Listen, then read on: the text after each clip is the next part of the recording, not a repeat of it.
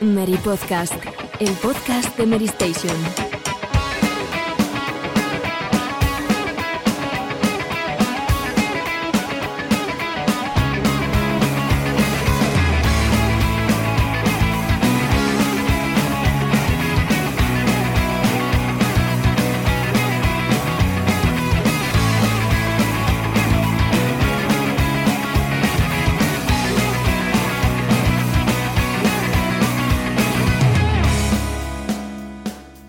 Buenas a todos. Bienvenidos una semana más al Mary Podcast, decimonoveno programa de la decimocuarta temporada. En un episodio que, bueno, la actualidad no ha parado en esta jornada de martes en la que estamos grabando porque eh, amanecíamos con una idea en la cabeza para plantear la escaleta y finalmente ha llegado PlayStation decidida a ocupar todo el bloque de actualidad. Eh, eso no ha impedido que gran parte de este programa, como podéis ver en el título, lo vayamos a dedicar al Nintendo Direct, que no fue un Nintendo Direct cualquiera, sino que fue el primero de- del último año y medio, ¿no? El regreso del formato de comunicación digital más importante de Nintendo. Pero es que Sony está empeñada en ser noticia durante esta semana porque, bueno, entre varias cosas que vamos a desarrollar a continuación, pues tenemos la confirmación de un nuevo modelo de PlayStation VR, que Ratchet Clank para PS4 es gratis por tiempo limitado, eh, que Days Gone va a ser el siguiente juego en llegar a, a- a PC y que Gran Turismo 7 se nos va a 2022. Todo ello sumado a un pequeño resumen que vamos a hacer de lo que dio de sí la BlizzCon, pues es un poco todo lo que vamos a encontrar en este programa, en el que aprovecho ya a decir que no está Borja Ruete, al que mandamos un fuerte abrazo por mm, diferentes motivos. Esta semana se tiene que ausentar y quien no se ausenta es Arasi. Muy buenas, Arasi. Muy buenas, yo aquí no falto nunca y vaya la que tenemos de actualidad, ¿eh? En el último minuto han entrado un montón de noticias y bien, bien, ya se nota que estamos cogiendo ritmo, que enseguida van a salir un montón de cañonazos y bueno, aprovechando las últimas semanas de libertad. Pues sí, sí, sí, y además lo de que han llegado noticias en el último minuto es eh, bastante aproximado porque, bueno, ahora lo veremos también, pero es que se ha confirmado la versión Next Gen de Tony Hawk eh, Pro Skater 1 más 2, incluida la versión de Nintendo Switch, y eso también lo vamos a comentar en este programa. ¿Verdad, Alejandro? ¿Verdad? Buenas. Eh, yo la verdad que estoy un poco frustrado por el retraso de Gran Turismo 7, pero bueno, eh, yo quiero lo mejor para el simulador y si eso es lo que tiene que hacerse, pues dada las complicaciones del coronavirus, pues lo que hay. Muy buenas tardes, Paula. ¿Qué tal? ¿Cómo estás? Muy buenas, feliz porque justo hoy que grabamos este programa sale Persona 5 Strikers y de hecho al terminar el podcast mi plan es eh, ir a comprarlo porque le tengo muchísimas ganas, así que sí, tengo ya ilusión por juntarme de nuevo con los ladrones, fantasma de corazones. Muy bien, pues sí, pues nada, no hay mucho más que decir, así que hacemos una breve pausa y comenzamos. Titulares. Y comenzamos con una noticia, ¿verdad Alejandro, que nos pillaba haciendo la digestión de la comida? Y es que nada más y nada menos que uno de los que va a ser uno de los grandes nombres de PlayStation para este primer semestre, como es Ratchet Clank, la célebre serie de Insomnia Games, pues digamos que la primera entrega del reboot, lanzada en PlayStation 4 hace ya unos años, es gratis. Eh, ¿Cómo funciona esto, Alejandro? Eso es, eh, el regalo de Ratchet Clank, el reboot del año 2016, eh, forma parte de la iniciativa Play at Home. Si algunos oyentes recuerdan, el año pasado, durante el mes de abril, PlayStation creó esta iniciativa para paliar un poco los efectos de eh, la distancia social, el, el estar tanto tiempo en casa. En aquel tiempo regalaron un Uncharted de Drake Collection, el Journey, y en esta ocasión eh, PlayStation extiende la promoción durante cuatro meses. Durante cuatro meses eh, irán regalando juegos. No han, Jim Ryan, el consejero dorado de, de, de, Sony Interactive Entertainment, no ha dicho de qué tipo, no saben si son first party todos o third. Pero bueno, el primero entre el 1 de marzo y el 1 de abril es Ratchet Clank. Una vez que esté dentro de esas fechas, tú entras en PlayStation Store, ya sea en PlayStation 4 o en PlayStation 5, ya que es retrocompatible, eh, lo descargas y ya se ligará a tu biblioteca digital para siempre. Eh, en todo caso, mmm, vale recordar que Ratchet Clank también se dio con PlayStation Plus, o sea que los usuarios que ya lo canjearon en su día también lo pueden volver a canjear para no tener que estar adheridos a la suscripción para jugarlo y que es un perfecto añadido a escasas, escasos meses de una emisión aparte que llega el 11 de junio. Además, eh, cabe decir que no hace falta ser suscriptor ni de PlayStation Plus, ni de PS Network, ni de, o sea, ni de PS Now. Es decir, esto se vincula a nuestra cuenta y lo tenemos para siempre, eh, sin ningún tipo de condición. Al igual que, como bien decías, la Uncharted Nathan Drake Collection. Pues nada, yo creo que esto es una noticia para celebrar, ¿nos parece? Porque es un título que yo personalmente guardo en muy alta estima, que creo que es muy disfrutable a día de hoy y que sobre todo se sigue viendo espectacular, un aperitivo perfecto, ¿verdad? Para una dimensión aparte. Y además es un juego muy ligero. Yo, yo recuerdo jugarlo en su día, que de hecho acompañó al lanzamiento del largometraje. Y, me lo pasé realmente bien porque no soy muy amante de la saga y este punto de inicio, sabiendo quiénes son los, los personajes, el dúo protagonista, no sé, me, se me hizo bastante ameno. Yo creo que es un buen aperitivo para lo que está por venir en PlayStation 5. Y bueno, una noticia que no nos ha gustado tanto es que Gran Turismo 7, que los que escucháis el Mary Podcast sabréis que, Alejandro y yo somos muy fans de, del género en general y de, Gran Turismo también en particular, pues se retrasa al año 2022 básicamente por, por la COVID, ¿verdad Alejandro? Eso es, en la misma entrevista Jim Ryan, responsable de Sony, apuntaban a que dada la pandemia en curso, en una situación cambiante y algunos de los aspectos críticos de la producción del juego se han ralentizado en los últimos meses. Por tanto, yo lo que extraigo de estas palabras es que eh, Digital, sobre todo hay que tener presente que al ser un simulador, eh, el escaneo de tanto de los circuitos como de los coches reales requiere muchos meses de viaje, de traslado de equipo. Eh, no es un desarrollo al uso in-house, digamos. Entonces es normal que si ya bien más o menos los rumores apuntaban a que eh, primero se esperaba para el primer marco del año, luego ya se dejó un poco en el aire y finalmente se, dejará 2022. Eh, lo veo normal, la verdad, no, me toma por sorpresa porque era algo que ya se, estaba rumoreando. Y bueno, otra cosa que también era bastante previsible y dejamos eh, lo más importante para el final es que eh, Days Gone, el título de, Sony Bend Studios, que bueno, tuvo una crítica mucho, mucho más agradecida por parte de los usuarios eh, que por la prensa, es Days Gone. Y eh, va a llegar a PC. seguirá la estela de Horizon Zero Dawn. Había muchas dudas sobre qué otro proyecto de PlayStation Studios podía llegar a PC y finalmente es este Days Gone, que bueno, a mí es algo que no me ha sorprendido en demasía, pero que sí que demuestra eh, la decisión, ¿no? ¿No creéis? De parte de Sony de seguir apostando por sus producciones exclusivas con unos años vista para que lleguen a, ordenador, ¿no? De hecho, me, parece bastante interesante una declaración de James Ryan en la que dice que los costes de desarrollo se incrementan en cada ciclo. Eh, me parece totalmente lógico este movimiento porque estamos hablando de un juego que ya ha terminado su etapa comercial, digamos, en PlayStation y que al final eh, es todo ganancia, ¿no?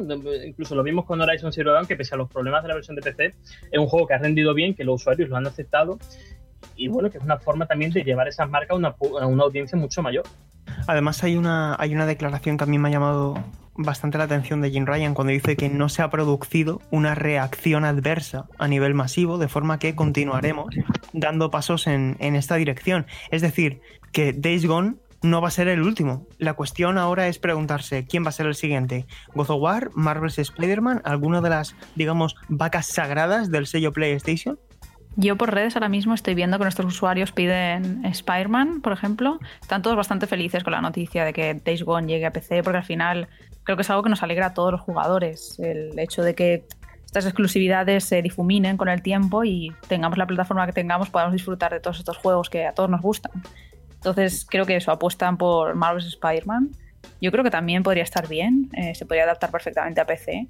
Y de hecho, si ya se ha visto muy bien eh, gráficamente y a nivel técnico en Play 5, imaginaos en PC, con las opciones que hay, podría ser una verdadera locura, la verdad. Yo sabéis por cuál apuesto, y lo digo, vamos, sinceramente, eh, por el que fue considerado juego del año por los jugadores de 2020 y que tiene además un potencial técnico para deslumbrar mucho en PC como es Ghost of Tsushima.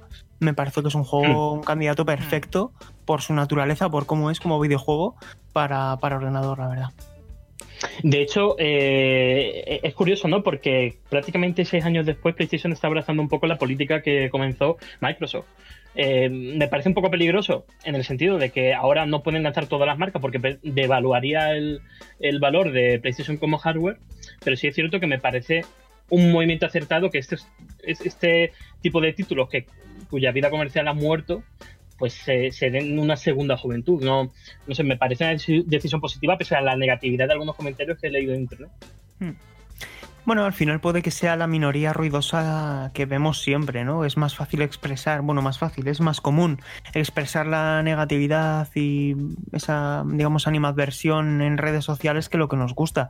Y aquí lo que hay es una constatación de que eh, todos esos lanzamientos, incluido Death Stranding, que no es en este caso, es eh, producido, bueno, digamos de un estudio interno de PlayStation, que es de Kojima Productions, que también fue un exclusivo temporal y que ha tenido una acogida muy buena en, en, PC, ¿no? Y lo hemos visto con otros tantos títulos. Destiny 2 ha encontrado una segunda vida en PC, eh, Apex Legends ha encontrado una segunda vida al llegar a Steam. Quiero decir, eh, em, si es una manera para rentabilizar esos proyectos y como bien decía Paula, que eran también títulos que, pues eso, ¿no? Ya habían terminado su recorrido comercial eh, pues romper barreras creo que es siempre positivo, ¿no? Es que sinceramente yo no sé en qué puede afectar un usuario que Days Gone salga en PC. O sea, es mejor que este juego lo disfrute más gente, que el estudio consiga ingresos extra y oye, y así de cara al próximo proyecto puede ser más y mejor. No sé, lo importante es que juguemos todos. No, no entiendo a quién le puede molestar esto, ¿no? A nivel de usuario, la verdad. Yo estoy contenta. Además, este quizás es un juego que es muy dado a mods, que la comunidad puede hacer mucho por él y oye que Relaño es un gran fan de este juego, por cierto. Habrá que jugarlo. Empecé a ver qué tal.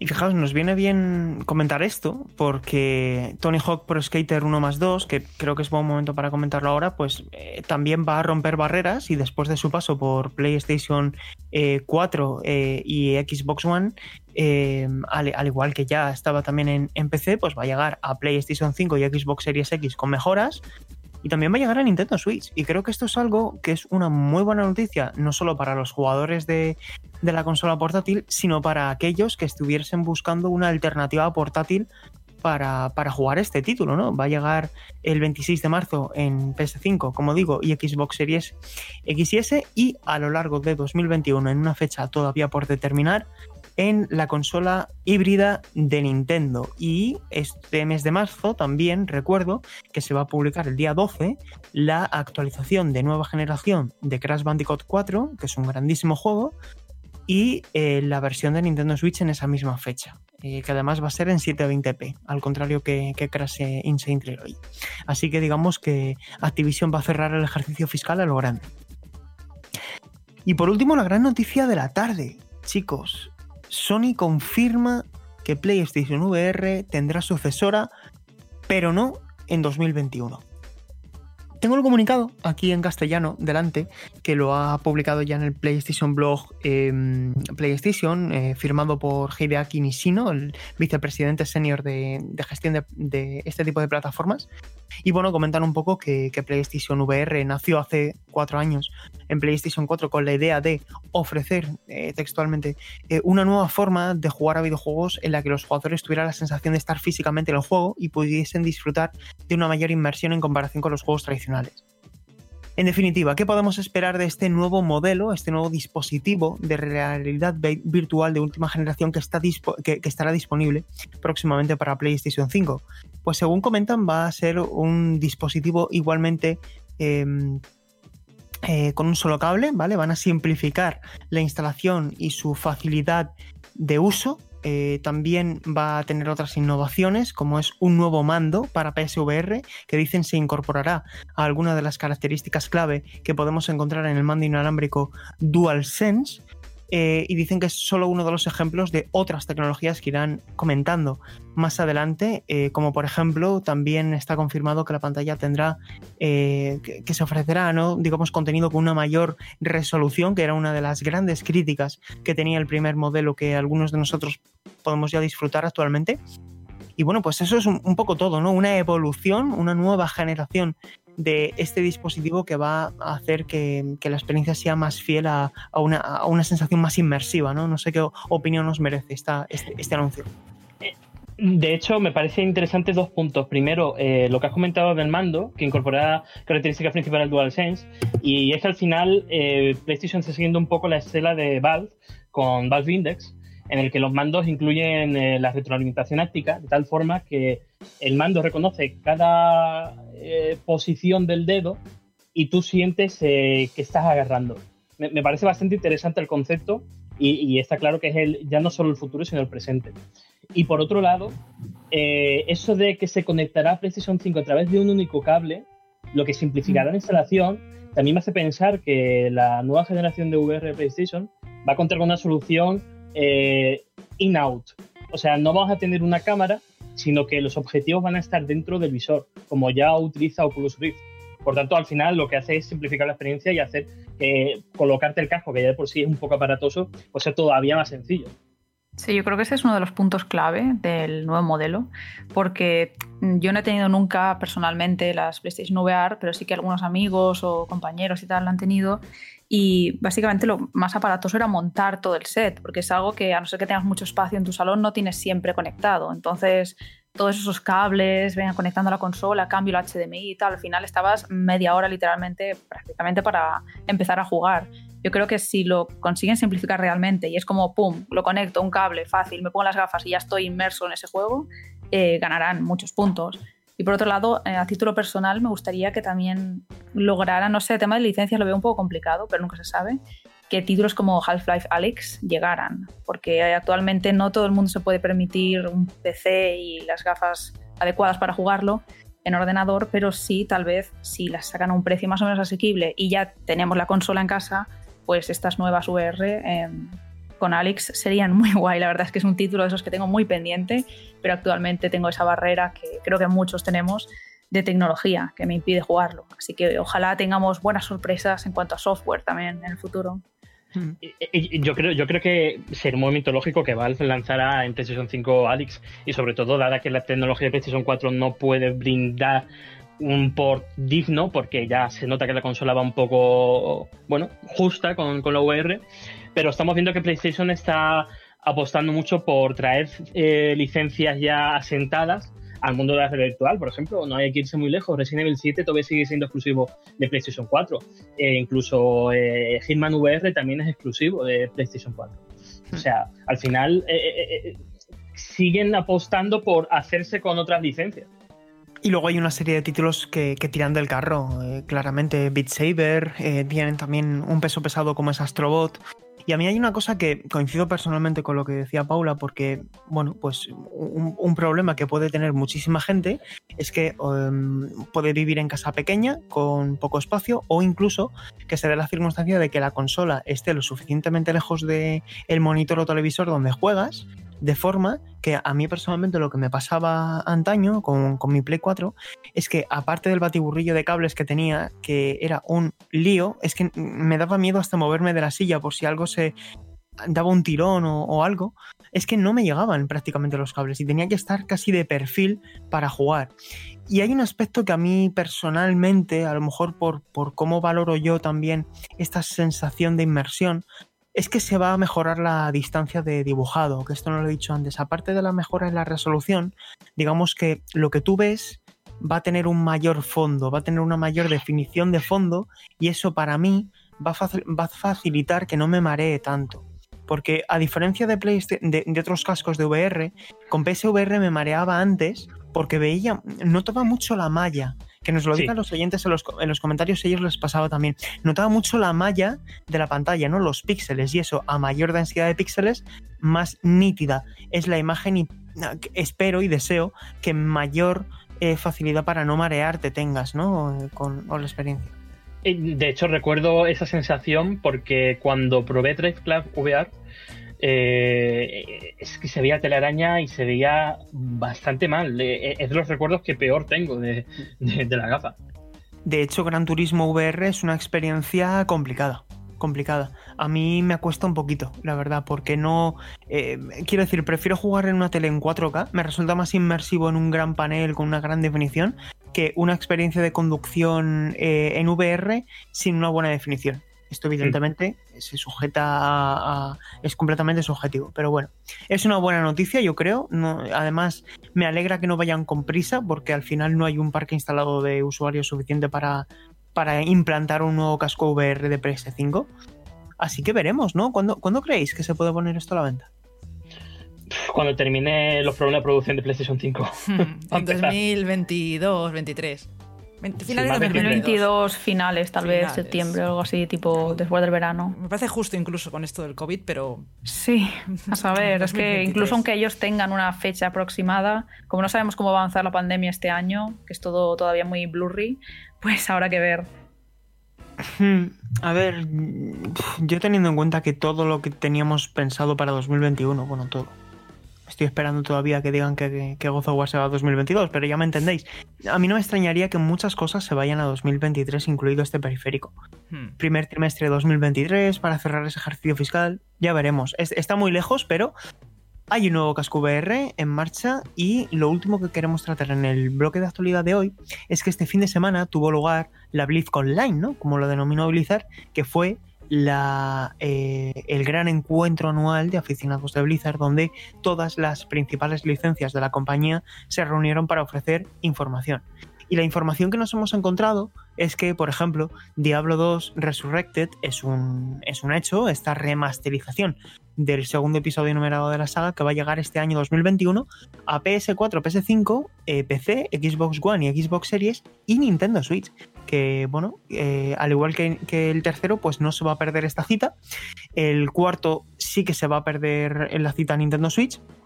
eh, que conocimos, por cierto, que hay una nueva clase, la Pícara. El juego sigue en desarrollo y no va a llegar en 2021. También hemos tenido información sobre World of Warcraft con Burning Crusade, que es el, eh, digamos, la primera gran expansión del juego original que va a llegar a World of Warcraft Classic. Luego tengo también aquí apuntado que, te- que tenemos eh, la primera gran actualización de World of Warcraft Shadowlands. Y eh, un título que no sé ahora si a ti, si esto te, te gustó conocerlo, que es Blizzard Arcade Collection, que incluye los Vikings, Rock and Roll Racing y Blackthrone. No sé si tú jugaste alguno de estos en su día. Yo los Vikings, pero realmente a mí lo de la BlizzCon que más me ha llamado la atención y más esperaba es el remaster de, de Diablo 2, porque yo lo jugué en su día y también al 1 y, son dos grandes juegos que yo creo que todo amante del RPG de PC seguro que, le hace mucha ilusión. Yo tengo una amiga que solo juega Diablo y bueno, me estuvo hablando el fin de semana como dos horas de las ganas que tenía de ese Diablo 2 y que ya se había reservado no sé quién, no sé cuánto, en fin, que creo que es un juego muy esperado y bueno, es el 20 aniversario de, de uno de los juegos que introducieron el cooperativo multijugador. Y eso, la verdad, que en aquellos tiempos era complicado. Yo de la BlizzCon he echado en falta más información de Diablo 4. Creo que eh, eh, que hayan revelado el pícaro, no sé, me parece poco. Esperaba más. Y bueno, luego por último, que también esto es un poco lo que la gente más esperaba, era Overwatch 2. Eh, se publicó un vídeo de, de casi 40 minutos entre bastidores. Eh, de hecho, está con subtítulos en castellano, donde Blizzard profundiza en la, digamos, la voluntad creativa que tiene detrás de este gran proyecto, ¿no? Que va a ser una gran actualización, tanto en el jugador como contra jugador, como en todo lo relativo al modo historia, multijugador. Es decir, quieren que sea un videojuego que justifique, ¿no? Que no sea un Overwatch 1.5. Lo que está por ver es si cuando se ponga a la venta próximamente va a llegar a tiempo o ya es demasiado tarde. Lo veremos. No sé si vosotros fuisteis fans del primer Overwatch, pero esta segunda parte, pues bueno, parece que es un proyecto de gran envergadura. Yo le di bastante y de hecho lo comentamos eh, hace unos días por línea interna que yo en mi caso jugué bastante competitivo y dadas las restricciones del meta, eh, como todos sabrán siempre, no sé, se había fijado el 2-2-2 en, en, en, los roles y había muy poco lugar a la experimentación y eso me dio pie a saltar a Rainbow y encontré justamente eh, el otro lado de Overwatch, el, el hero shooter que te permite intercambiarte de héroe en cada momento y empezar la partida conforme a eso. Eh, no sé, era un juego que, mira, incluso a día de hoy estamos viendo que sigue de rigurosa actualidad. Uh -huh.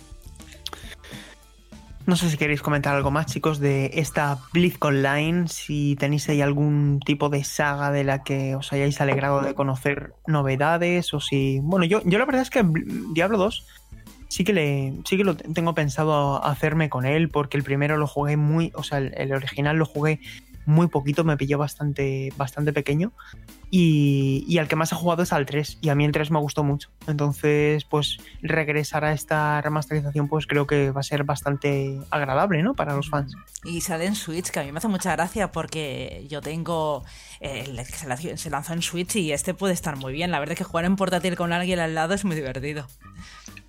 Además está muy optimizado, no, no solamente en Nintendo Switch, sino el concepto de adaptar la experiencia Diablo a los joysticks, ¿no? Que creo que era mm. uno de los grandes desafíos para un juego tan de PC como es Diablo.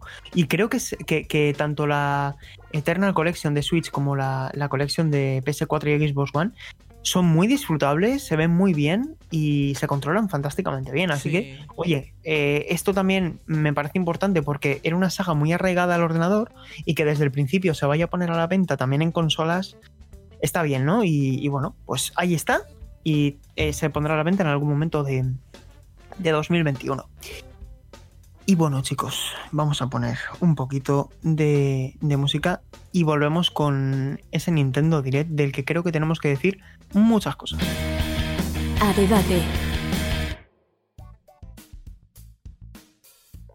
Y así es, primer Nintendo Direct desde septiembre de 2019, un evento que no fue un evento cualquiera, y que nos ha dejado una treintena de títulos para Nintendo Switch, no solamente para la primera mitad de 2021, como nos habían hecho entender en la comunicación inicial oficial, sino que eh, también tenemos algún que otro proyecto para 2022. Y mm, si queréis, antes de empezar a hablar de todo lo que dio de sí, me gustaría conocer vuestra sensación inicial y unas consideraciones iniciales de lo que os ha parecido este evento digital de nada menos que 50 minutos. Paula, empiezo por ti. Yo personalmente eh, lo disfruté bastante porque mm, me suelen gustar estos eventos bastante ágiles en los que presentan muchas cosas y no sientes que te están, por ejemplo, eh, hablando de Nintendo, cuando hacen eventos de, direct centrados únicamente prácticamente en eh, Super Smash Bros. Ultimate, al final se hacen un poco pesados a nivel de título personal, ya que se recrean demasiado en un mismo concepto. Entonces, en este último direct agradecí toda esa frescura que veíamos constantemente, tanto sorpresas pequeñitas de títulos indie como grandes títulos que nos sorprendieron. Entonces sí que me faltó em, un gran impacto para cerrar, porque ese Splatoon 3 a ver, sé que tiene una base de jugadores bastante importante y que a muchos les encantó la noticia, pero yo no he sido jugadora de Splatoon de los anteriores, entonces me esperaba otra sorpresa, digamos. Pero aún así he de decir que, le pongo un notable, sinceramente, me pareció un buen evento, creo que llevaron bien el ritmo y que nos mantuvo la atención a lo largo de esos 50 minutos, es algo complicado hoy en día, así que bien, bien, doy mi aprobación. Ahora sí, bueno, yo como Pablo más o menos le pondría un notable y fue un buen evento.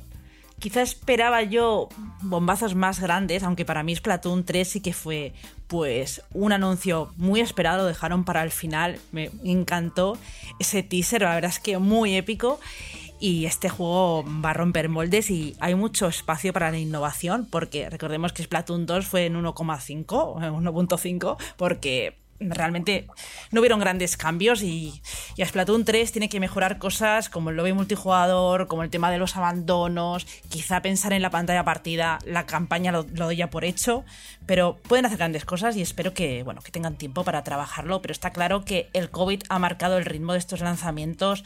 Eh, por ejemplo, Zelda, la gente pensaba que, que iban a anunciar una secuela de Zelda Breath of the Wild 2 y obviamente yo creo que por el tema del COVID este año no va, no va a llegar. Yo creo que lo van a dejar quizá para el año que viene. Y Skyward Sword, pues bueno, es una apuesta segura. Eh, saben que mucha gente lo va a comprar. Tema también de, bueno, tiene grandes recuerdos, que la gente cuando jugó en Wii y esos controles adaptados, pues habrá que verlo, a ver qué tal se juega. Y otro que comentaría así es el, el Triangle Strategy. Bueno, este juego que, que es muy bonito, que es, pixelar y yo lo he estado probando la demo, si queréis luego hablamos y, está muy bien, eso lo que destacaría, pero sí que podría haber dado mucho más de sí y por ejemplo juegos como Bayonetta 3 me pregunto qué está pasando con ese juego, o sea, hay incógnitas ahí, pero bueno, por lo general un, buen, un buen evento. Alejandro. Eh, yo he de decir que quedé un poco frío porque iba este Nintendo Direct con, con, el mensaje que transmitió Nintendo por redes sociales, de que este sería un Direct dedicado especialmente a los seis próximos meses. Y esos seis próximos meses tiene un nombre propio que se llama Monster Hunter Rise. A partir de mm, ese no es que no encuentro tampoco muchos motivos para haber realizado un Nintendo Direct. De hecho, que veníamos de la noticia de que anunciarían catálogo cuando se, fuese el momento oportuno. Eh, más esperanza está en el 2022, ese Project Triangle con aroma Autopath Traveler, que sobre todo me interesó bastante el, sistema de combate utilizado, que pasan al, sistema táctico, tiene aroma Fire Emblem, está, está bastante bien, ¿no? me sorprendió bastante. Y luego Splatoon 3, que yo creo que todavía Nintendo está encajada en, en, la antigua visión del shooter juego servicio. O sea, quiero decir, eh, Splatoon desde siempre siempre ha tenido ese modelo de, vale, tenemos estos eventos, tenemos eh, cápsulas de contenido gratuitos a lo largo de los meses, pero yo creo que una secuela ahora mismo, teniendo tan fresco el 2, creo que podría haber tenido más apoyo del que tuvo. Creo que podrían haber extendido más la base de la comunidad y no lanzar una tercera entrega que yo creo que tenía más pinta de próxima consola que título de Nintendo Switch. Bueno, eh, creo que hemos abierto varios melones y voy a dar mi, opinión inicial y ahora hago un pequeño comentario de, Splatoon 3. En mi caso, eh, creo que hay que a evaluar este Nintendo, este Nintendo Direct en base al contexto en el que se enmarca. Creo, sinceramente, que lo que no se puede dudar, en primer lugar, es que fue un evento con buen ritmo y denso en cuanto a contenido. 30 anuncios, son 30 anuncios, hubo mucho contenido y Nintendo Switch, eh, invito a que la gente vea el calendario, tiene muchos lanzamientos para 2021. Ahora bien, el contexto en el que se sitúa este Nintendo Direct es que se trata de el primer episodio dentro del marco de año y medio. Y creo que teniendo en cuenta esos condicionantes, faltó algo. ¿Qué faltó? Pues faltó que cuando ella Numa sale para decir, sé que estáis deseando conocer novedades de, de, de la secuela de Legend of Zelda Breath of the Wild, en vez de decir que no, hubiera dicho que sí y nos hubiera mostrado un tráiler, nos hubieran dicho un nombre, nos hubieran dado algo de certidumbre para saber que ese proyecto avanza correctamente. Y aunque todo hace indicar que se va a ir a 2022 porque lo único que nos han dicho es que vamos a tener el título, vamos a tener información en 2021, pues creo que eh, en la confirmación de Skyward Sword que por cierto creo que es una buena noticia porque es el, el, Zelda 3D menos vendido de la saga, otra cosa que podemos debatir es el precio.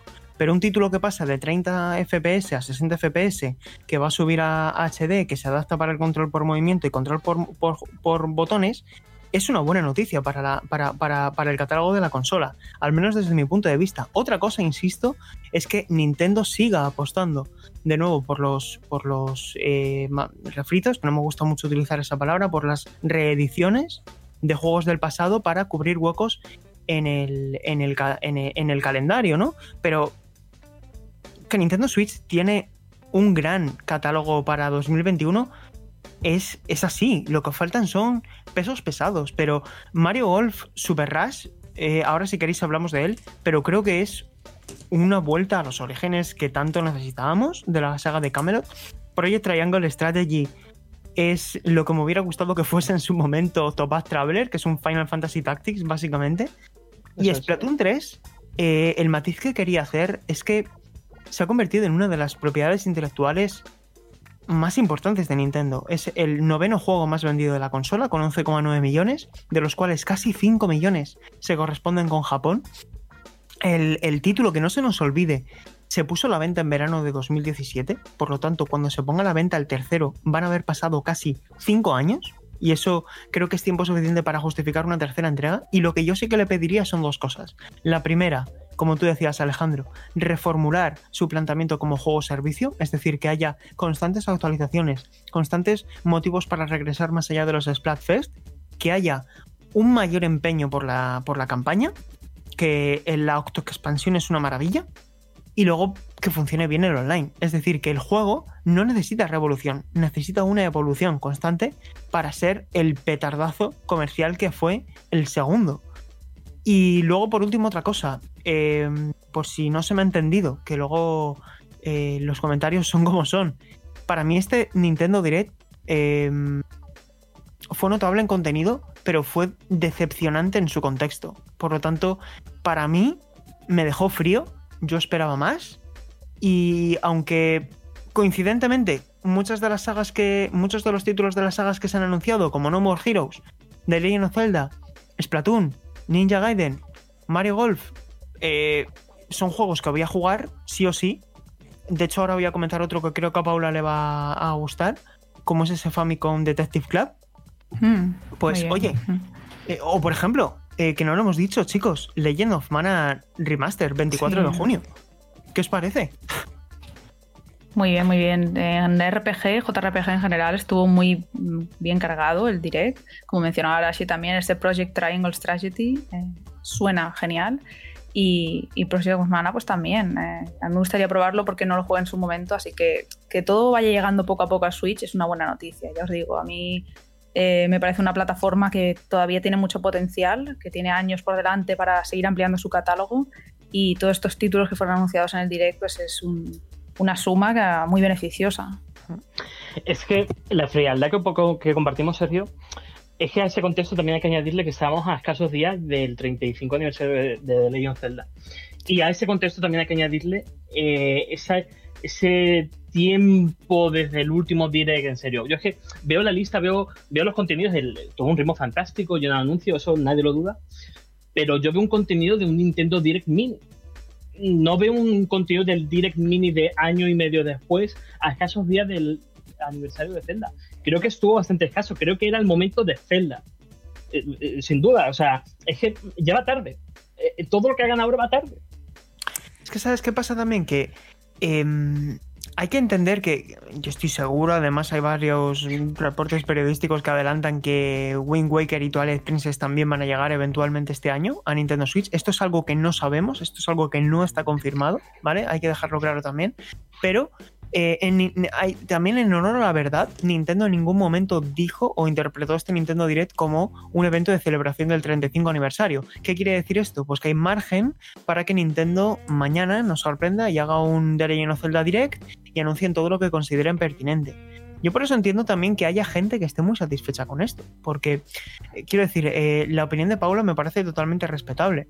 Eh, tenemos otros títulos de fondo de armario, como ese Famicom Detective Club, que no deja de ser una compilación de dos títulos de Super Nintendo, dos juegos de aventuras de detectives, básicamente, que a los que nos gustan los Attorney, esto mm, creo que lo vamos a disfrutar bastante. Tenemos ese Legend of Mana que se ve increíble y que a mí me hace pensar en cómo me gustaría que fuese un remake de Golden Sun, es decir, con ese estilo gráfico, no hace falta que sea en 3D, sino con un 2,5D. Tenemos ese Neon El White. World Ends Club también. eh, World Ends estaba leyendo ahora, es lo nuevo de los creadores de Europa. Y, y la verdad es que tiene muy buena pinta. El 28 de mayo lo tenemos en Switch y me gustaría seguirle la pista porque me gustan mucho los juegos de Danganronpa y creo que puede estar en la línea de los que mencionas, más o menos así de investigación, tal. El aspecto gráfico parece más infantil, digamos, no tan anime como los Danganronpa, pero aún así tiene muy buena pinta. Eh, hubo bastantes sorpresas en el direct, así que no, Mm, no esperábamos y, y se está quedando un buen catálogo. sí. Al menos hasta además- verano, porque se han juntado ahí varios lanzamientos. Pero que- es, es- es curioso, ¿eh? Es que en verano Sí. salen un montón de cosas. Sí, sí. Mm, Salen un montón de cosas. O sea, de- lo que es la primavera y el verano, Nintendo lo tiene completamente cubierto. Porque que no se nos olvide que es fe- 26 de febrero Bravely Default. 9 de marzo Apex Legends. eh, Monster Hunter Rise, por destacar, ¿eh? 26 de marzo. Mitopia 21 de mayo. Que lo de Mitopia también, joder, a mí eso me pilló completamente con el pie cambiado, ¿eh? No me lo esperaba, pero vamos, en absoluto. Eh, Es como, pero los Mi no se habían, no se habían marchado para siempre. Yo pensé, innecesario, totalmente innecesario esta hora. Pero ojo, es que, claro, hay que entender, es que insisto, es muy importante entender el contexto. Mitopia fue un exitazo increíble. ¿Sabes? Entonces, al igual que Tomodachi Life. Entonces, este juego, a lo mejor a nosotros ya nos pilla, ya, ya no está dirigido a nosotros, pero sí tiene un público y seguramente le haga el mes de mayo a Nintendo, ¿no? Entonces, tiene su, tiene, tiene su momento, al igual que Mario Golf Super Rush, que va a tener ese, ese modo que ah, de verdad me sorprende que en, un videojuego de golf nunca se le hubiera ocurrido a nadie, en un videojuego de golf con multijugador, la idea de decir, vamos a, mo- a poner un modo en el que gana el que llegue antes a meter la bola en, en el hoyo, ¿no? Empieza todo el mundo a la vez, van corriendo, van patinando sobre la hierba, me parece súper loco, Super Mario, ¿no? Y yo creo que Mario Golf puede ser unos- uno de los juegos del verano, si lo hacen bien, ¿eh? Sí, como ya lo fue en parte, o sea, salvo los problemas de, de internet, eh, Mario Tennis. O sea que también era bueno. Yo, guardo un grato recuerdo, salvo, ya te digo, algunos problemas de, de internet, eh, algún desequilibrio de personaje, pero a mí que me gusta el golf ya de por sí, me, me parece que es de lo, de lo más potente que vimos a corto plazo. Yo esto me lo compraría en un pack de deportes de Mario. ¿eh? Yo sueltos no lo veo, la verdad. Ojalá saquen un pack de Mario Golf, Mario Tennis y demás Marios basados en deporte, porque a mí, sí, yo jugué a, los primeros Mario Golf, pero es que ahora mismo la verdad es que no, este no, no me llama la atención, no sé si a vosotros. Yo tengo el recuerdo de Mario Basketball en DS y era un Sí, vicio. yo también lo iba a mencionar, estaba pensando. Sí, sí, sí. Sí, sí. Muy Y bueno. el de Strikers Football, este de, la Wii, era muy Hay- guay también. Ahí hay varios matices y os lo explico porque Mm. esas, entre- esas licencias no las desarrolló Camelot. Camelot se ha encargado desde la época de, de Game Boy de Mario eh, de Game Boy y de Nintendo 64 de, de Mario Golf y Mario Tennis. Siempre lo han ido alternando con la salvedad de que en, en Wii U solamente tuvimos Mario Tennis, no hubo Mario Golf. Por lo tanto, este, este Mario Golf va a ser el primero desde el de 3DS que era ostensiblemente mejor el Mario Golf de 3DS que el Mario Tennis de 3DS, pero los que son verdaderamente recordados por la gente son eh, en la rama RPG, los de Game Boy Advance, que eran básicamente juegos RPG con deporte y eran una auténtica maravilla. A mí el de el de Mario Tennis Power, Mario Power Tennis de, eh, de, de Nintendo de Game Boy Advance. Es uno de los juegos de Game Boy Advance a los que más he jugado en mi vida y además son dos deportes que me encantan.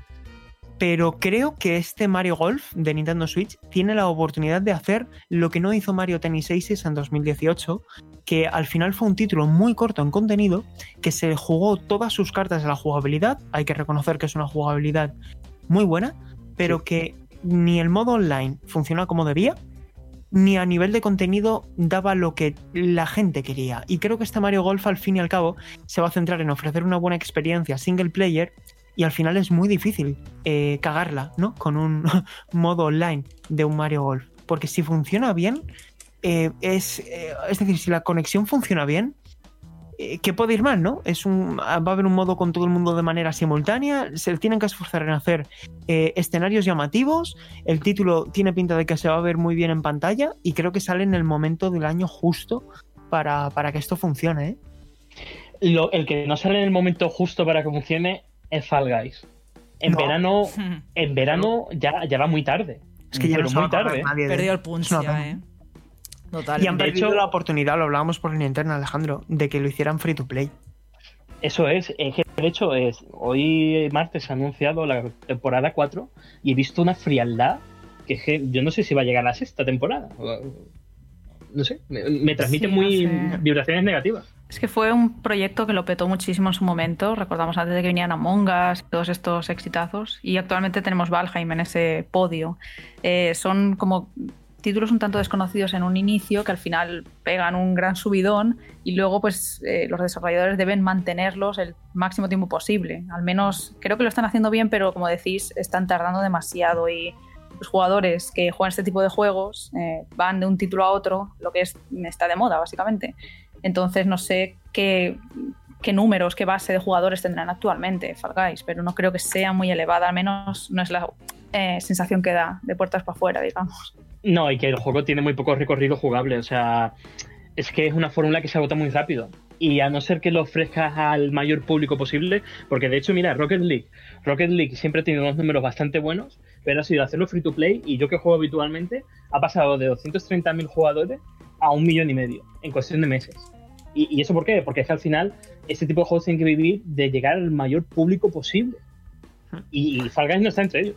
Es que uno de los retos que tienen estos títulos que son fenómenos, yo los denomino fenómenos emergentes, como por ejemplo ahora Valheim, que está despuntando y ya cuenta con un pico de más de 500.000 jugadores y más de 3 millones de copias, que van a ser pocas, en una semana serán muchas más, el reto no está en aguantar esas cifras eh, vamos, irreales, ¿no? Porque el reto está más en mantener una base de 30.000, 50.000, 60.000 jugadores, lo suficiente para que el juego sea rentable y el equipo de desarrollo pueda crecer em, de una forma natural, ¿no? Porque el equipo de Valheim, por ejemplo, tiene solo 5 personas.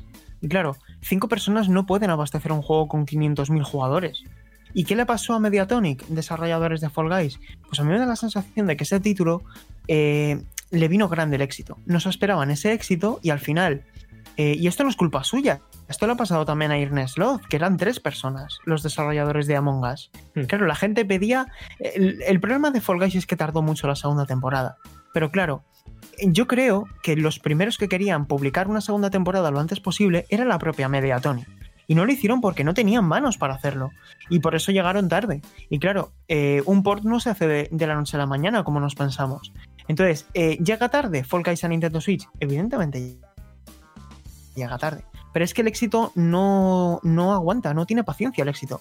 Y, evidentemente este título va a llegar un año más tarde de lo que debería haber llegado, porque este juego lo ideal, hubiera sido que se pusiera a la venta en septiembre u octubre en Nintendo Switch, y está por ver, ¿no? Si va a tener una segunda vida en verano. Pues yo, sinceramente, siendo un juego de, de pago, lo dudo. Si fuera un videojuego free to play, pues le pasaría como a Apex Legends, que se pone a la venta el 9 de marzo en Nintendo Switch y lo va a descargar muchísima gente y sobre todo con crossplay, con facilidades de unirte a, tus amigos en otras consolas que ya están asentados. Eh, y una cosa, una curiosidad sobre Apex Legends. En Japón hay muchos youtubers famosos, streamers, que le están dando muchísima caña a Apex y yo creo que va a pegar un pelotazo en Switch importante. ¿eh? Es muy famoso y que siempre está de trending topic en Japón. Y lo desarrolla Panic Button. El, Apex Legends. Eh, ¿Te decías Apex Legends? Eh, ¿Ahora sí o, me, he colado? No, ah, vale, vale. sí, sí, sí. Apex Legends, que lo desarrolla eh, Panic Button y es un estudio que sabe hacer ports. Y al igual que antes comentaba que me da tranquilidad el port de Crash Bandicoot porque va a ir a 720, em, que haya un buen estudio detrás haciendo ports. hablamos de la gente que hizo el de Doom, el, etcétera. El de, el de Rocket League es gente que sabe trabajar y que puede darle un impulso, como decís, importante, sobre mm. todo porque Apex Legends va a tener crossplay también. Sí, es un juego muy divertido, yo lo recomiendo muchísimo, sobre todo si os gustaba la dinámica de Titanfall, este coge mucho de ahí, eh. la verdad es que de, de Battle Royale mis de mis favoritos. Es que es curioso lo que dice Japón, porque es verdad, porque Respawn, eh, incluso con los primeros dos Titanfall, en Japón tiene una comunidad que yo creo que es de las más potentes de, sus marcas. O sea, mm, tiene ahí un público súper fiel y no, no, sé a qué atiende, no, no sé a qué motivo. Es por eso, por streamers que les dio por jugar ese juego y bueno, hizo que subiese como la espuma. Y, si veis el Twitter oficial de Apex, publican como los jugadores eh, pues más valorados o con más victorias y aparecen un montón de japoneses. Pero yo creo que casi todos ahora mismo, la mayoría son japoneses, los más valorados. Y bueno, chicos, no sé si hay algún título de los que no hemos mencionado, porque había 30, que, que, os, que, digáis, pues tengo ganas de, jugarlo. No sé, Overwilds es un juego que, recomiendo. No More Heroes 3, por favor, 27 de agosto. El título más extravagante y reverente de la industria del Suda 51 por fin llega a este 27 de agosto. Eh, no sé, ¿qué, de todo lo que se anunció, ¿qué es lo que más tenéis ganas de jugar, chicos? Pues yo la Ninja y el Master Collection, yo que no tengo. Bueno, eh, es cierto que son los Sigma, ¿no? Pero bueno, aún así, pese a que son las versiones Sigma, eh, tenerlos todos reunidos en un paquete me, me parece especialmente atractivo. Yo lo más espero sin duda es Monster Hunter Rise, que queme la demo y este juego va a pegar un pelotazo este año. Yo creo que va a ser el más vendido sin duda de 2021 y va a alcanzar unas cifras que van a dar miedo. Ya veréis, ya veréis este juego. Sobre todo en Japón. Sí, Japón ya, se ha vuelto una saga muy conocida y muy querida en, en Occidente, pues gracias al War. Y yo creo que con tantas suites que hay colocadas en el mundo, eh, veréis como, las cifras van a asustar y bueno, sin duda van a superar a las de Skyward Sword, aunque este juego, mucha gente, he leído quejas de otro refrito de Nintendo refrito nos sacan eh, Breath de Wild 2. Mm, luego nos quedamos de refritos o si sacan Nintendo muchos ports, pero luego se venden y al precio que sean. Sí, este totalmente. también va a tener unas ventas importantes. Yo os digo que este año, sin duda, Monster Hunter Rise y ya de cara al siguiente, a mí Splatoon 2. Mm, tengo mucha ilusión puesta en este juego y espero, pues eso, como decía antes, que reparen todas esas cosas mm, que quedaron pendientes de ese Splatoon 2 o como le llamo yo, 1,5. Y, y nada, y sobre todo que que Nintendo empiece a, fabricar lobbies como Dios manda, que haga salas donde puedas invitar a tus amigos en un tiempo limitado sin que tengas que unirte a tu amigo, porque yo recuerdo que en Splatoon 2 podías salir en el equipo de tus amigos o en el, en el, bando contrario. Era totalmente aleatorio. Y a veces llevabas varias partidas enfrentándote a tus amigos en vez de jugando a su lado. Y eso la verdad que quemaba un poquito. Así que bueno, esas pequeñas cosillas de cara a Splatoon 3 que lo tengan en cuenta y que aún queda bastante tiempo y, tengo muchas ganas.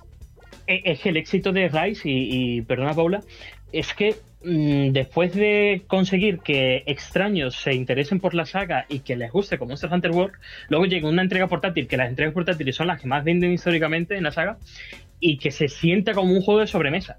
Creo que esa es la principal clave para que gente que todavía está con dudas eh, se enchufe con Switch, se enchufe con Rise y, y, que lo juegue con la misma mentalidad que jugaba en World en PS4 y Xbox. Y en PC.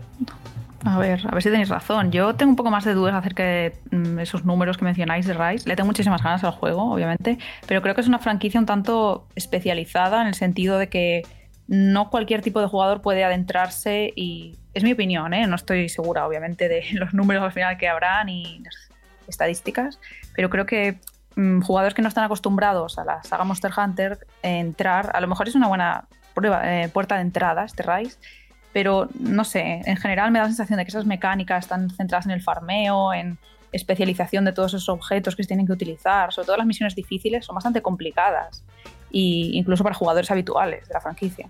Entonces no sé cómo va a ir, eh, ojalá sea un pelotazo y, permita pues, a Capcom seguir creando eh, nuevas entregas de esta saga, porque es muy buena. Y a ver, ¿qué tal? Eh, yo también, como mencionaba, tengo muchas ganas de World Ends Club y a ver lo que va saliendo. Mm, creo que todavía quedan muchas sorpresas, estamos solo finalizando el mes de febrero, así que espero que este 2021 dé mucho de sí y, lo finalicemos con una sonrisa y esa Switch repleta de nuevos juegos. Así que ya veremos, a ver, tengo esperanza yo. Bueno, en mi caso, evidentemente el juego que más espero es Monster Hunter eh, Rise, porque es una de mis sagas eh, favoritas, de las que más estudio y a las que más tiempo dedico. Y, fijaos si va a ser un pelotazo que Monster Hunter World vendió, evidentemente en este caso es multiplataforma, eh, más de 16,4 millones de unidades, a lo que hay que sumar las de los 7,2 millones de unidades de, de Iceborne.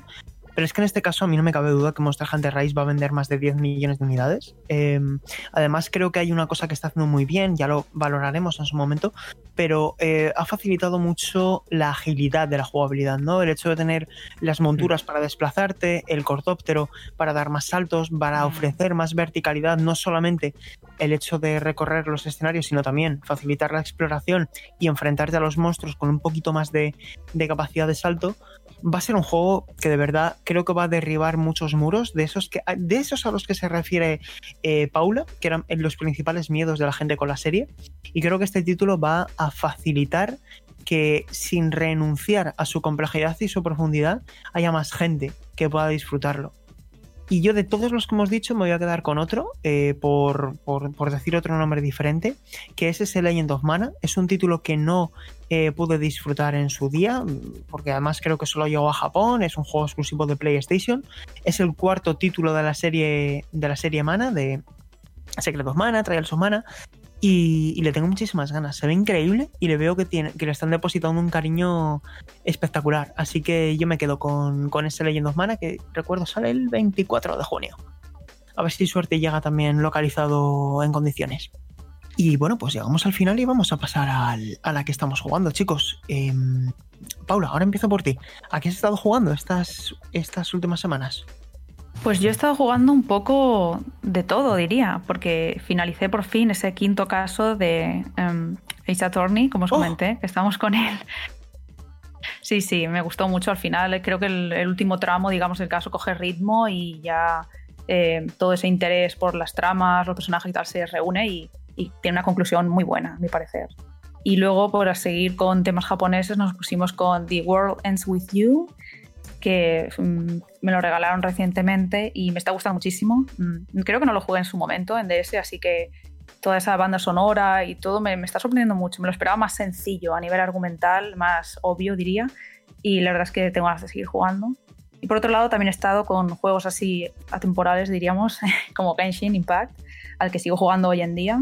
Conseguí a Xiao, que es el personaje principal de este evento, que todavía sigue activo toda esta semana y me puse muy contenta porque siempre da ilusión cuando tiras el gachapón y toca algo ahí. Así que sí, he estado un poco de todo. También he estado jugando otro jueguillo que ya os comentaré en el próximo podcast porque estamos embargados.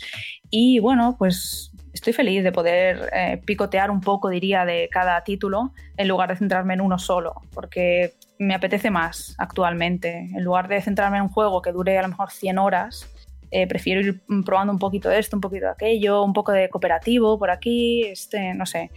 Estoy más en ese mood, así que eso es un poco a lo que he estado jugando estas últimas semanas. Muy bien, ahora sí, ¿tú a qué has estado jugando? Bueno, pues yo sigo con Valhalla. La verdad que estoy dándole un maratón tremendo porque tengo ganas de terminarlo ya. La verdad es que me estoy obligando a jugar, ya estoy en ese punto con el juego. Llevo unas 70 horas y la verdad es que mira que Odyssey me gustó mucho, pero este me está gustando ahora mismo bastante poco, se me está haciendo muy repetitivo. Todas las misiones siguen el mismo esquema. Llegar a un territorio para establecer una alianza, recibir un encargo y destruir una fortaleza. A ver, Odyssey era similar, ¿no? De cierta forma, pero es que este eh, el hecho de no tener personajes secundarios que te vayas encontrando, que continúen a lo largo de tu viaje, creo que le hace bastante mella. Creo que la misión principal tarda en arrancar y básicamente es un juego de conquista de territorios y es una pena porque el personaje principal creo que tiene mucha chicha, podría haberse desarrollado mejor, con una visión principal pues más acorde y se me queda pues un poquito así, una sensación agridulce con el juego. Creo que estoy muy cerca ya del final por el tema de, ya te digo, de todos los territorios que tengo conquistados, al final es como un risk. Y, y bueno, espero que de, cara al siguiente título pues tengan en cuenta esta serie de cosas, porque es que si no al final estamos con, con el mismo esquema de juego y, ya empieza un poquito a, a oler, ¿no? Y bueno, y estuve con esa demo del Project Triangle, ahora no me acuerdo del nombre. Lo tenía por aquí, eso. Era Project Triangle Strategy. Bueno, pues estuve probando esa demo y, bueno, eh, visualmente es muy bonito, como decía antes, y es un juego, pues, estilo eh, Fire Emblem, eh, Tactics y, y, está muy bien, o sea, es muy parecido en el sistema de mecánicas tiene algunas, algunas cosas especiales, bueno, obviamente habilidades, y si os gusta, yo creo, eh, bueno, a todo el mundo que le guste Fire Emblem, yo creo que este juego le puede llamar bastante la atención. Y, está bien, sin más, a ver qué tal, cómo avanza el, desarrollo, porque claro, también es otro juego que se va para 2022.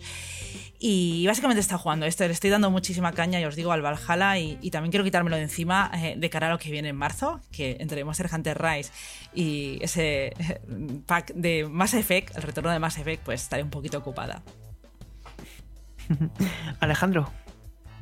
Pues hace dos semanas dije que había empezado Sackboy y ya lo he terminado.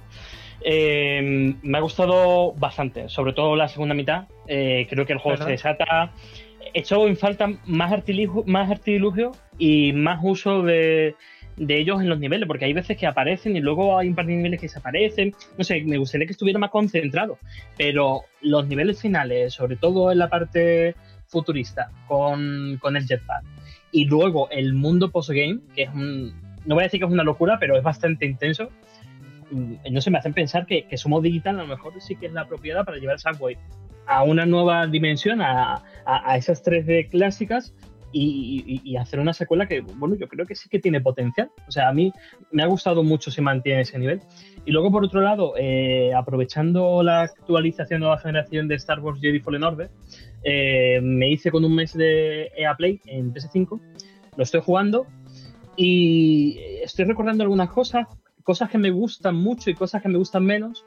Eh, mucho eh, los combates contra los jefes, el combate de sable a sable es muy Jedi, es, es muy Star Wars, me gusta el feeling, me gusta que los encuentros sean, no sé, muy cuerpo a cuerpo, muy eh, bloqueo, no sé, está, está bastante bien diseñado.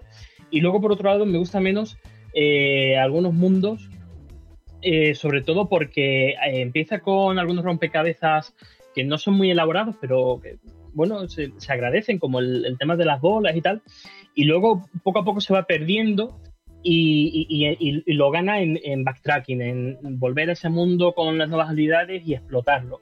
No sé, creo que a lo mejor necesita un equilibrio para, para, eso, para ser mejor juego. Y yo creo que Respawn es, la idónea para, para, conseguirlo. Y por otro lado, ya por último, eh, siempre de fondo juego a, Call of Duty temporada 2, que cuando lo estén oyendo los, oyentes ya, ya estará disponible. Y, bueno, como siempre, Treyarch, eh, ahora se viene una temporada bastante intensa en Warzone, con las nuevas localizaciones, el evento de zombies, o sea, si te gusta Call of Duty, yo creo que es el momento idóneo para, para seguir jugando.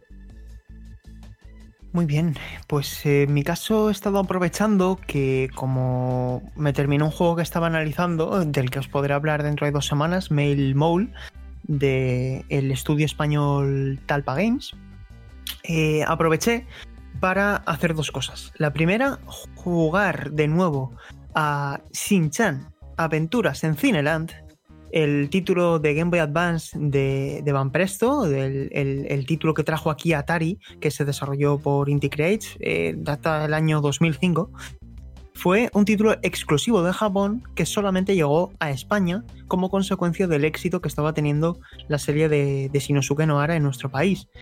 Y me sorprende lo bien que se siente, es un juego cortito. Y bueno, pues eh, era todo con motivo de un artículo que hemos escrito en, en Station. Y luego a lo que he dedicado más tiempo este fin de que tampoco he podido jugar mucho por, porque tenía que estudiar bastante, eh, ha sido el primer Clonoa de, PlayStation, que lo tenía a mano y que por cierto ahora me, sorprende, es un juego muy cotizado. Eh, lo, lo rejugué hace, hace un par de años, pero me apetecía volver a jugarlo porque es un título que te lo puedes terminar en apenas cuatro horas.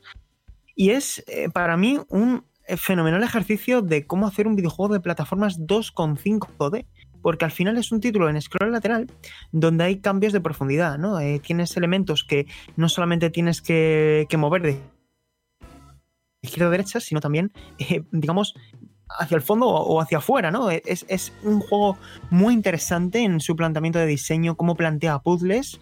Es un título de Capcom, el primero, eh, pues creo que es del 97. Yo lo tengo para, ya digo, para Play 1, luego más entregas.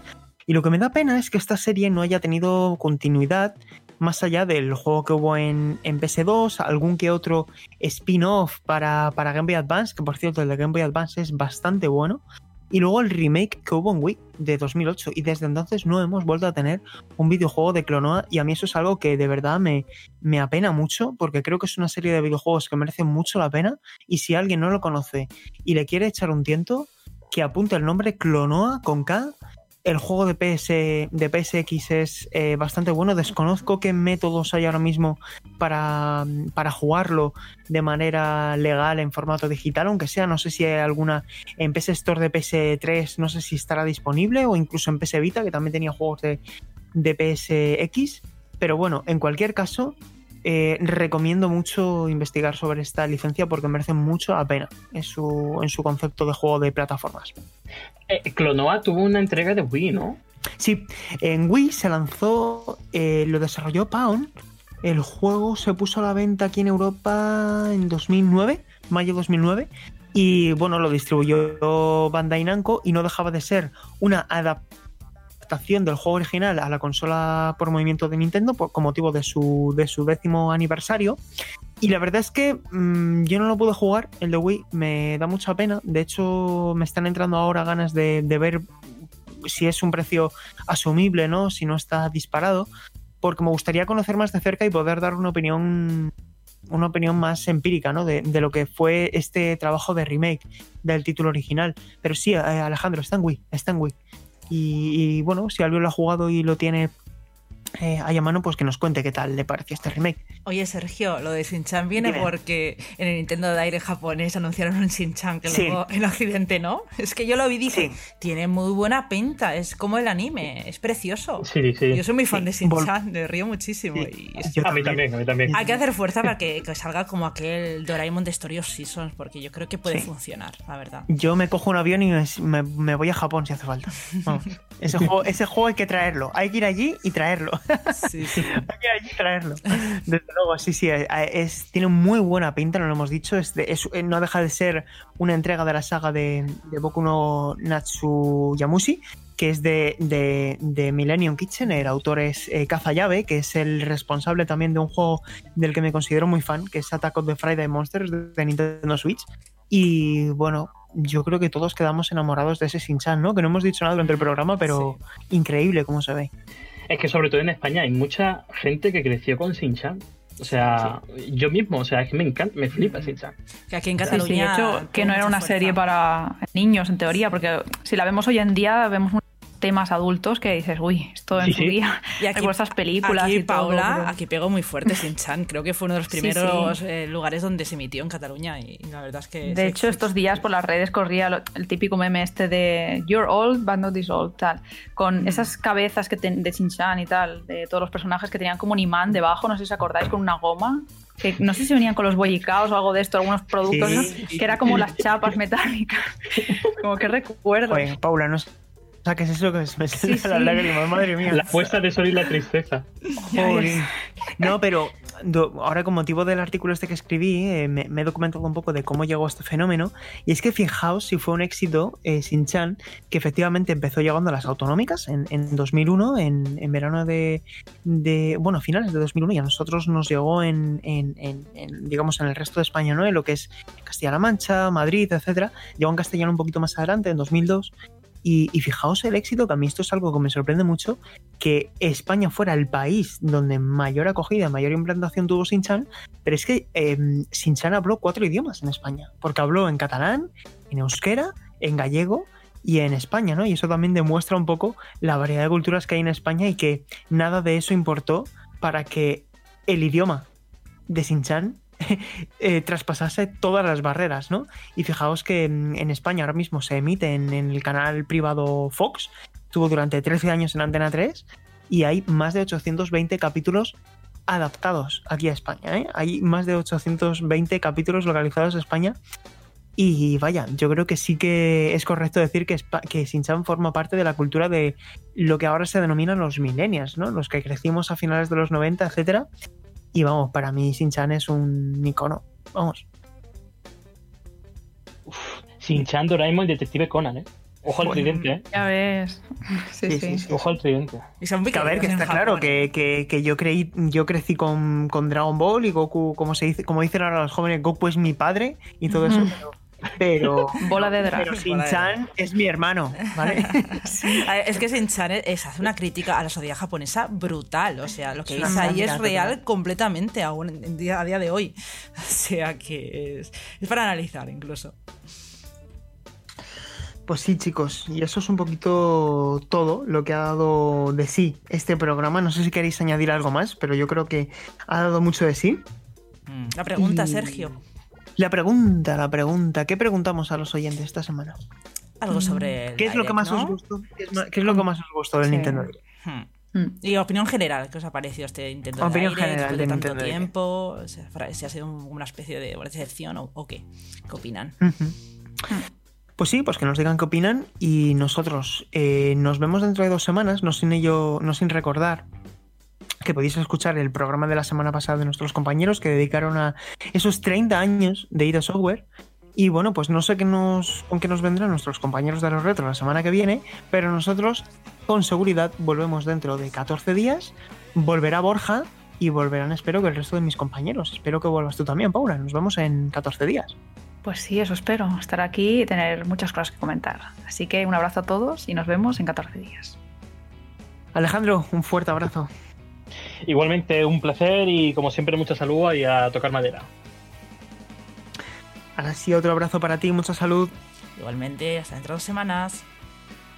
Yo también me despido, Sergio González. Ha sido un placer. Gracias a todos por escuchar el Mary Podcast. Nos escuchamos en dos semanas. Chao, chao.